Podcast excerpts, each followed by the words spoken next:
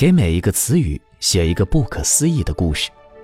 纳物词典由 Mr. Now 不停地书写，然后擦掉。这是一本没有开头也没有结局的书。欢迎添加纳物词典微信号，搜索添加 N A V 词典纳物词典。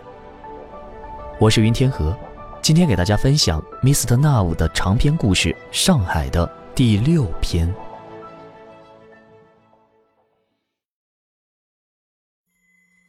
端木拿雪收到了第三封信，信纸左上角的数字是 N 一二二二零九八七，A 一二二二零九八八，V 一二二二零九九一。信的内容是一个地址：上海语言学院五号楼三楼三三三室。上海语言学院在柳家宅路上。上海已经取消了所有区级行政，人们不会再因为居住在不同的区而分出阶层。上海阶层划分的新规则是：你会说多少古上海语？上海语在公元年代曾经被定义为最高贵的语言之一。原因是它非常难学，能够流利地说上海语，表明一个人受到过良好的教育。因此，当两个上海人在一起的时候，一定会不顾一切地开始讲上海语。作为最高贵的语言之一，上海语曾被寄予厚望，大量收录进巴别塔，以期达到地球与宇宙空间的沟通。传说有一本纳物词典对于上海语做了解析。上海的道路实现了东西南北的直线规划，不再有弯曲。柳家宅路的最西头就是上海语言学院。学院面积不大，只有五栋楼，每一栋楼都是三层，每栋楼的设计完全一样，像五个积木。端木拿雪进学院大门的时候，有一条穿着衣服的狗冲他叫了半天。狗穿着一件粉色的衣服，骨架很大。端木拿雪停下来跟狗对视了一会儿，它停止吠叫，变得特别温顺，尾巴友好地摇着。五号楼装了很多面镜子。设计师很好的运用了镜子的反射原理，从不同的折射角来抓住同一个物体或者是人。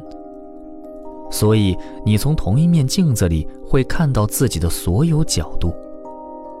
你在镜子里看到的自己不再是平面的，而是立体的。你一走进五号楼，就会有一个跟你完全相同的人在镜子里同时行动。三三三室正对着楼梯，两个端木拿雪一起敲门。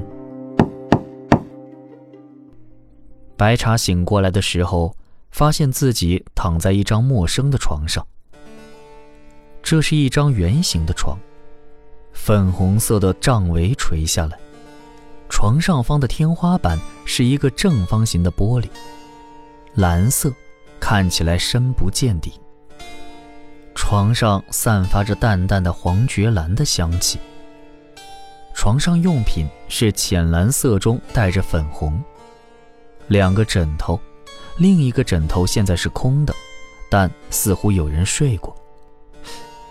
他是谁？白茶猛然坐起，他肯定这是一个女人的闺房，他上了一个女人的床。白茶同时发现自己全身赤裸，而且他的胸口上有几个红色的唇印。前一天晚上究竟发生了什么？白茶的记忆停留在丁香马路的酒吧里。酒吧里除了老板娘，只有白茶一个顾客。音乐很轻，像是耳语。他喝掉第一杯威士忌的时候，老板娘同时也给自己倒了一杯。老板娘穿了一条小黑裙，一字领，颈口挂着一个金色的饰物，像是一条龙。但龙的尾部一段是蓝色的。他和她没有说话，一起饮了第二杯酒。酒精立刻激红了酒吧老板娘的脸，两朵红晕印在了她的腮上。她的双眼眯起来，定定地看着白茶。我找你很久了。你叫什么名字？白茶觉得眼前浮起了一层蓝色的雾。这是白茶对前一天晚上最后的记忆。那么，这是他的家，也是他的床。还有，房间里没有人，也没有任何关于房间主人的信息。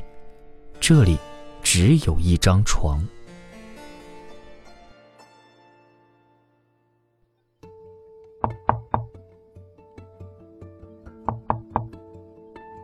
请进。端木拿雪推开门，房间里全部都是书，从地板一直到天花板，层层摞上去。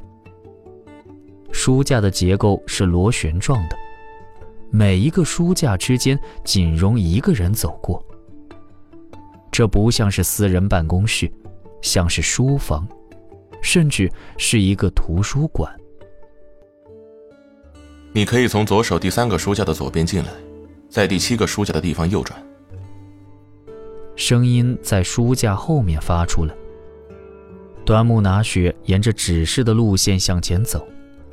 书架建成的迷宫有点像衡山路八十九号的书店，但又不完全一样。在第七个书架右转之后，豁然开朗，一个巨大的方桌。方桌的下面是玻璃做成的水池，似乎是一个鱼缸，但里面没有鱼。水清澈无比，看起来是一张桌面漂浮在半空。一个背影靠在桌面的边缘。我是长风，柳长风。你是端木拿雪吧？端木拿雪看到背影的一刹那，就感觉很熟悉。原来是他，那个在衡山路八十九号书店带他走出迷宫的背影，也是后来抢了他车位的那个人。他转过身来，他的脸上带着微微的笑容，眼睛里透出一道温暖的阳光。端木拿雪看不出他的年龄。他身上没有一丝气味，像是一缕空气。你好。端木拿雪觉得自己在仰望一座高山，那里白雪皑皑，白云飘飘，一种晕眩的感觉笼罩着他。是我给你写的信。柳长风说的。他说话的声音像是经过了无数光年的距离，但清晰。和温和。你在书店里找到想找的书了吗？你怎么会认识我？端木拿雪十分迷惑。你在书店里迷路了，不是吗？柳长风微微一笑。在他眼里，端木拿雪就像一个婴儿，从内心到外表都是透明的。端木拿雪脸红了红。但是觉得很温暖。没有一本书可以解答我的问题，而且，你所说的跟苹果相关的人，也许并不存在。柳长风没有回答端木拿雪，转身向书架构建的迷宫里走去。端木拿雪跟在他的身后，仿佛再次回到了衡山路八十九号书店的迷宫。房间里没有灯光。但光线很足。螺旋形书架设计了很方便的踏板，要取到最高处的书可以很方便。柳长风从一个书架的最顶端取下了一本书，《纳武词典》。白茶走出房间，外面是一个小小的院子，白色的栅栏边栽着一丛一丛的紫色的小花，他叫不出来名字。这是一座只有一层的建筑，设计极简，用的都是玻璃。外边马路的名字叫北京南路。白茶直奔丁香马路，他想见到他。丁香马路白天只有空荡荡的马路和马路上的两排树，一个人也看不到。这里只有夜晚。酒吧的门关着，白茶看到门口挂着的牌子，写着“野鸡酒吧”，营业时间晚上八点三十分。字迹像是刚刚写上去。白茶用力地拍着门，但里面一点声音也没有。相邻的几家酒吧同样关着门。端木拿雪接过《纳物词典》，这是一本非常残破的书，上面的文字所遗不多，有些部分连续很多页都已经不在了。柳长风看着端木拿雪的眼睛：“你能看清上面的文字吗？”“是的，不过这些字我大多不认识。”端木拿雪说道。这时他才发现柳长风只是盯着他，并没有跟他一起看书。长风教授，你应该会认识这些字吧？柳长风脸上显出一种既兴奋又担忧的表情，他说道：“不，呃，实际上，这本词典里的字，我一个也看不见。”柳长风说道：“NAV 词典是用二十八种语言写成的一本书，只有一个长了灰色眼睛的人才可以看到这上面的文字，并读懂它。”除此之外的任何人，看到的只是一张一张的白纸，而你，就是能够看到，并且读懂它的人。柳长风看着端木拿雪灰色的眼睛。端木拿雪被一个初次见面的男人这样盯着看，有些不好意思。啊，可是，我只是看到上面的文字，但我。并不懂这些文字。我希望你能帮我把它们抄录下来，可以吗？端木拿雪知道自己不会拒绝这个请求，而他一直想问的问题是：长风写给他的信中提到的苹果是什么意思？那个人又是谁呢？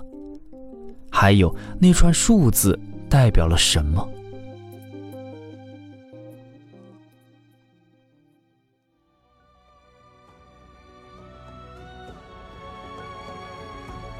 您刚刚收听到的是由纳物词典为您带来的长篇故事《上海》。感谢您的收听。